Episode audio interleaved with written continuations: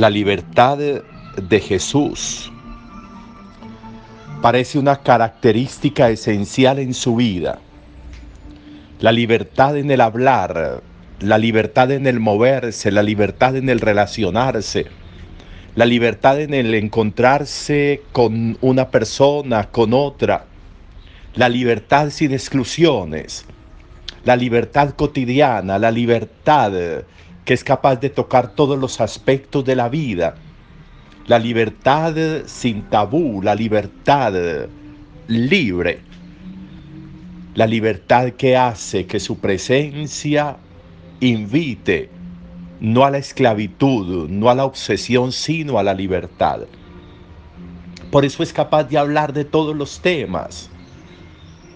Cuando se acercan a preguntarle sobre el asunto que nos cuenta hoy, hoy Marcos, de por qué en tiempo de ayuno los discípulos van arrancando espigas y van comiendo, porque era sábado. El sábado para los judíos se convertía en un marco infranqueable, se convertía en un ritualismo vacío se convertía en una ley sin espíritu. Y para ellos se volvió de nuevo una obsesión ese día. Y vivían para el sábado, se subyugaban ante el sábado, se arrodillaban ante el sábado, como si el sábado fuera su Dios. Y por eso terminan diciéndole a Jesús eso de los discípulos. Y miren cómo la libertad de Jesús lo lleva a decirles lo que hizo David y cómo David aparentemente hace una cosa prohibida, pero la hace por qué? La hace porque hay una necesidad, la hace porque hay hambre. El hambre, la necesidad humana es mucho más grande, está diciendo Jesús, sin un ejercicio de libertinaje es mucho más grande que subyugarse a una norma ciega, a una norma sin sentido, a una norma muchas veces que en lugar de hacer bien hace mal, porque en lugar de abrir los ojos los cierra. Y Jesús se mueve en ese ambiente de libertad. Y por eso para Él es más grande la persona en el sábado el sábado en la persona. Para Él es más grande la persona en el movimiento de su vida, en las necesidades de su vida, en el recorrido de su vida, que una norma como la del sábado. Lo único que había dicho la escritura en el Génesis es que Dios descansó el sábado, que Dios descansó el último día de la creación. Fue lo único que dijo. Y los hombres empezaron a manipular eso, empezaron a construir sobre eso y terminaron volviendo un día fatigoso, un día de cansancio, el descanso. A veces nosotros le echamos demasiado, demasiada manteca al tocino. Nosotros a veces enredamos demasiado la vida nosotros a veces volvemos demasiadas, demasiada, demasiado complicado todo. Nosotros a veces enredamos lo que no se podría enredar. Nosotros a veces volvemos complejo lo que tiene una simpleza enorme.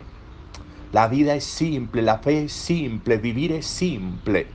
Relacionarnos debería ser simple en la medida de aceptar al otro y de ver en el otro más el corazón que la apariencia, como dice hoy Samuel. ¿Hasta dónde le complicamos la vida al otro? A veces, ¿hasta dónde? Nosotros con nuestros requisitos de vida, nuestras condiciones de vida, hacemos compleja la vida de los demás.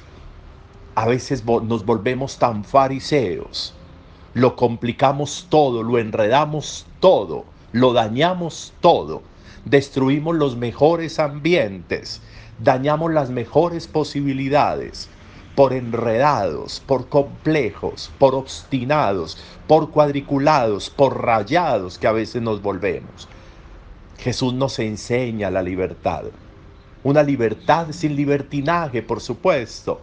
Una libertad que conduce a la vida, a la plenitud, a la satisfacción. A la satisfacción de alma, de corazón, de, obra, de vida. Deberíamos hoy revisar desde este Evangelio si nosotros estamos en la vida dedicándonos a mirar las apariencias o miramos el corazón, como le dice Dios a Samuel, cuando se levanta a ungir a Eliab como rey de Israel para suceder a Saúl, porque se queda en la apariencia, en la estatura. Y Dios le dice, por ahí no es. Ustedes miran el afuera, yo miro el adentro. Revisar la vida desde la simpleza podría ser hoy una tarea bonita. ¿Qué sucedería si yo fuera más simple en la vida, si yo fuera más tranquilo en la vida? si yo no enredara tanto las cosas, si yo no hablara tanto, si yo no pusiera tanta condición para la vida, ¿qué sucedería? ¿Cómo viviría? ¿Cómo serían las cosas?